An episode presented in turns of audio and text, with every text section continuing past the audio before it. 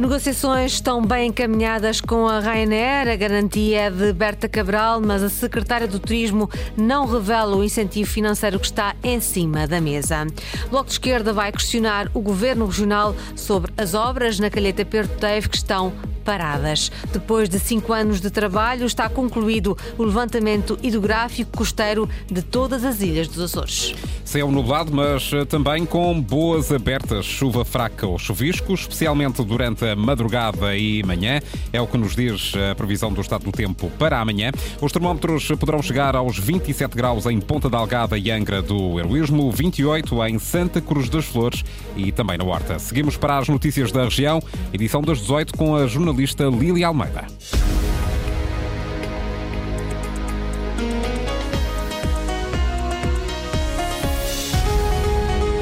Estão bem encaminhadas as negociações com a Ryanair, garante a secretária regional do Turismo. No entanto, Berta Cabral não confirma o valor avançado ontem pelo CEO da transportadora aérea do incentivo de 10 euros por passageiro a atribuir pela região como compensação para a empresa não sair da região no inverno. Diz mesmo, mas Berta Cabral diz que as negociações com a low cost estão bem encaminhadas, mas que o acordo só avança quando houver houver consenso com a ANA Aeroportos sobre as taxas aeroportuárias. São informações que saíram ao momento do encontro que decorreu durante toda a tarde entre Berta Cabral e o Conselho de Administração da ANA Aeroportos. O vogal do Conselho de Administração anunciou que a ANA já pediu à ANAC a redução do atual valor da taxa de segurança. Anunciou também obras nos aeroportos de Ponta Delgada e Horta. Em Ponta Delgada, a intervenção vai ser faseada, com início ainda este este ano.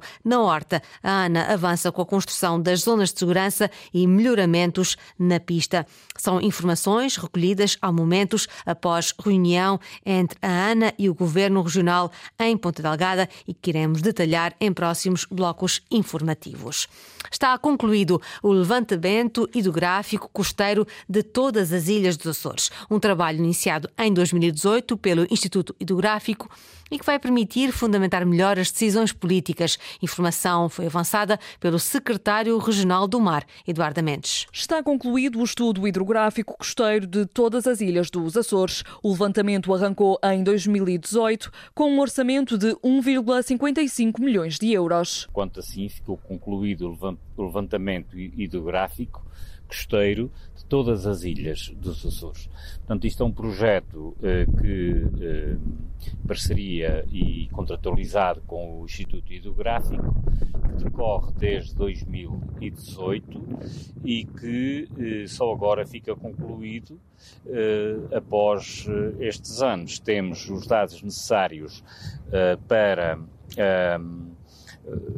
as áreas, a rede das áreas marinhas protegidas, por exemplo, para uh, o PESOEMA, para, e além de uh, dados disponíveis para a comunidade científica, com base eh, nesses dados, determinarmos as melhores políticas eh, marítimas. Manuel São João, secretário regional do Mar e das Pescas, em declarações à agência Lusa. Os dados serão um contributo para a tomada de decisões políticas, principalmente em ilhas onde não existiam levantamentos neste setor. Daquilo que me foi transmitido, havia algumas, algumas deficiências relativamente à costa de São Jorge e do sul do Pico.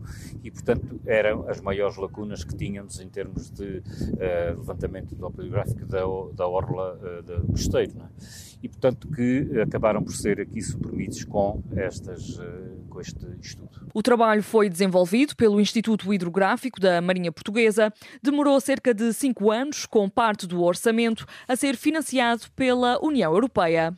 O Bloco de Esquerda vai questionar o Governo Regional sobre as, as obras na Calheta Perto Teif. A obra está novamente parada. O grupo parlamentar exige que o Presidente do Governo Regional revele publicamente quais os contornos da negociação que fez fez em 2021 com a Asta Atlântida, a dona da concessão. Sandra Pimenta. É um processo com 15 anos, o da concessão à Asta Atlântida das galerias de Perde Teve, na marginal de Ponta Delgada.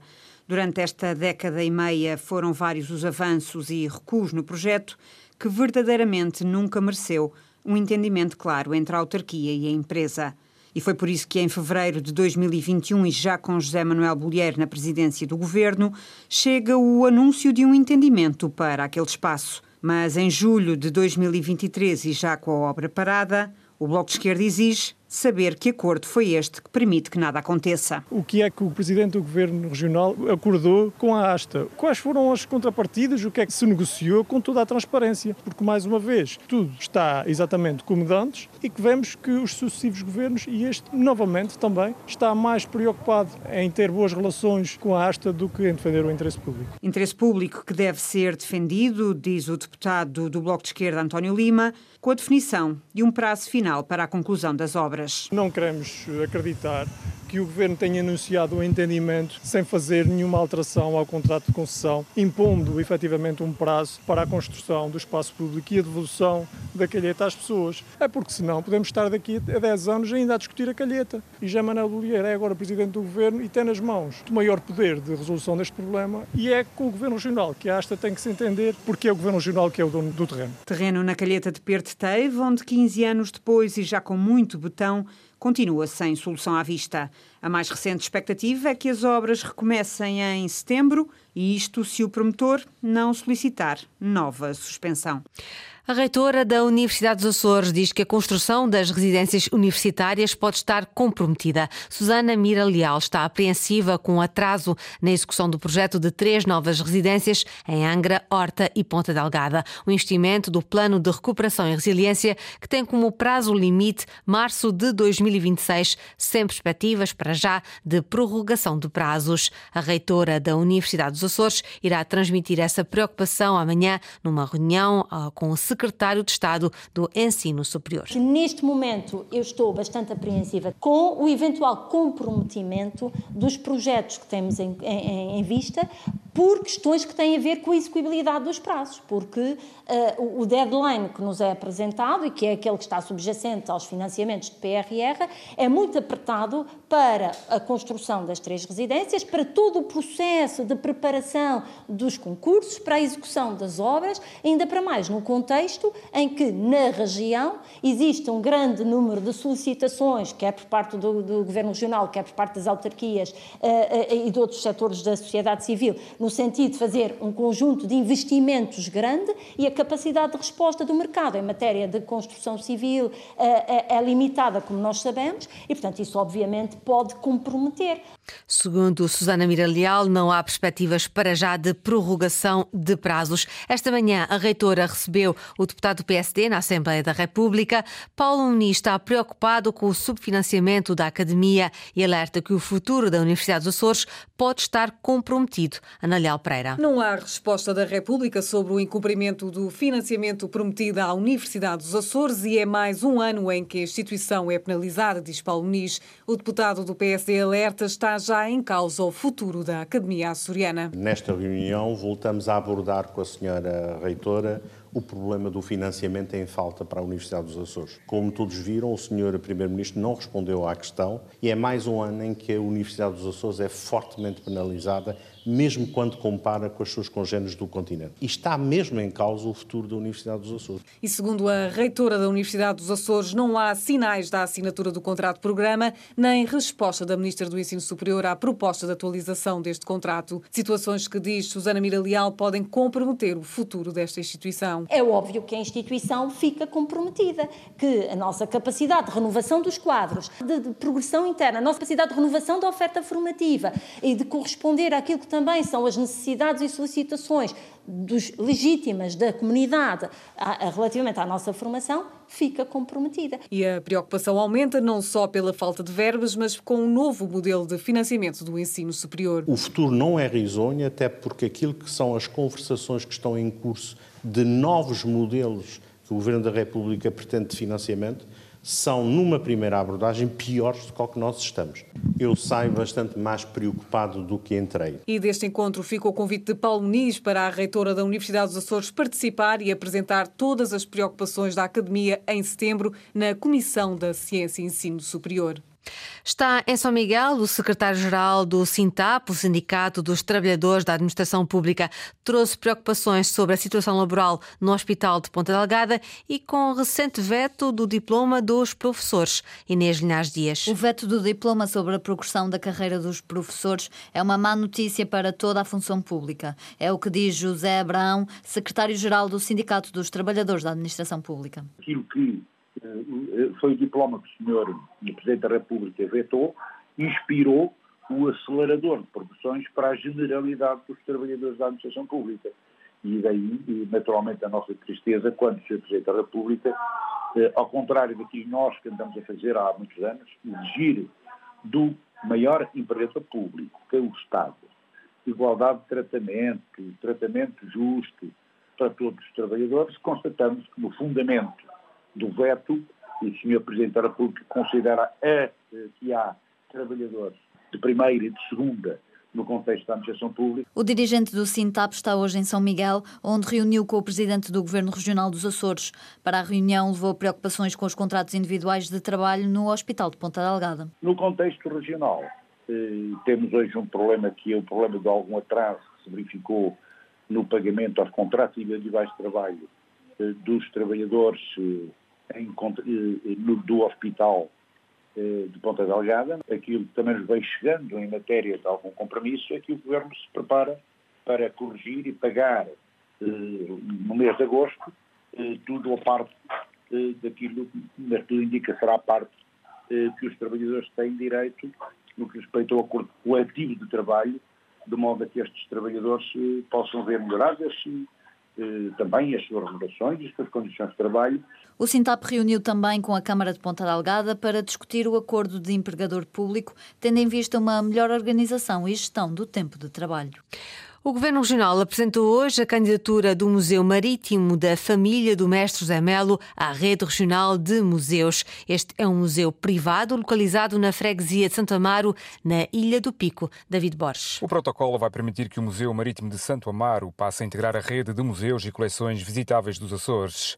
A unidade privada de Santo Amaro contém a maior coleção de modelos de embarcações construídas no arquipélago e também os planos originais desenhados pelo construtor naval açor-americano Manuel Inácio Nunes. A partir de agora, aquela coleção vai beneficiar do apoio técnico da Direção Regional dos Assuntos Culturais na área da museologia. E este protocolo vem firmar mesmo isso, eh, não somente esta candidatura, mas também esta cooperação para que possa haver eh, maior cientificidade, maior orientação e também apoio técnico Sofia Ribeiro, secretária regional dos Assuntos Culturais, que com o protocolo de hoje dá o pontapé de saída no Museu da Construção Naval de Santo Amaro. Que enquadra um compromisso entre a Direção Regional dos Assuntos Culturais, a Secretaria Regional de Educação dos Assuntos Culturais uh, e a própria família, no sentido de começarmos a trabalhar a musealização do território de Santo Amaro no âmbito da construção naval. Esta integração do Museu de Santo Amaro é uma nova aposta da Direção dos Assuntos Culturais para alargar a rede regional a outros museus e a coleções privadas dos Açores. À rede regional de museus e de coleções visitáveis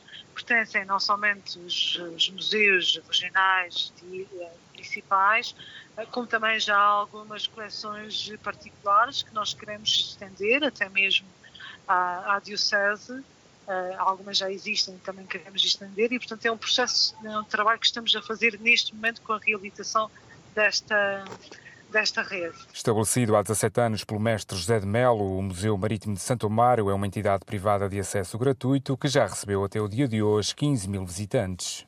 Regressamos à notícia de abertura deste jornal. Berta Cabral garante que estão bem encaminhadas as negociações com a Ryanair. No entanto, a secretária regional do Turismo não confirma o valor avançado ontem pelo CEO da transportadora aérea de um incentivo de 10 euros por passageiro a atribuir pela região para evitar o fim da operação da Ryanair no inverno na região.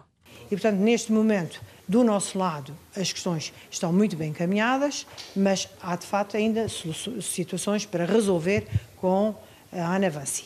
E são essas que estão pendentes e um acordo só está fechado quando estiver fechado com as três partes. E, portanto, neste momento não posso acrescentar muito mais, porque isso são situações que têm que ser resolvidas entre dizer, as duas partes. Isso quer dizer que o Governo Regional está disponível para avançar com o incentivo de 10 euros por passageiro a partir de não, novembro? Isso não quer dizer nada disso. O Governo Regional está em negociações com a Avanci e esse valor nunca esteve em cima da mesa. Declarações de Berta Cabral esta tarde, que após reunião com o Conselho de Administração da ANA Aeroportos, o vogal do Conselho de Administração anunciou nesta, no final desta reunião que a ANA já pediu à ANAC a redução do atual valor da taxa de segurança e anunciou também obras nos aeroportos de Ponta Delgada e Horta. Jornal das 18 com a jornalista Lili Almeida. Notícias em permanência em cores.rtp.pt e também no Facebook da Antena 1 Açores.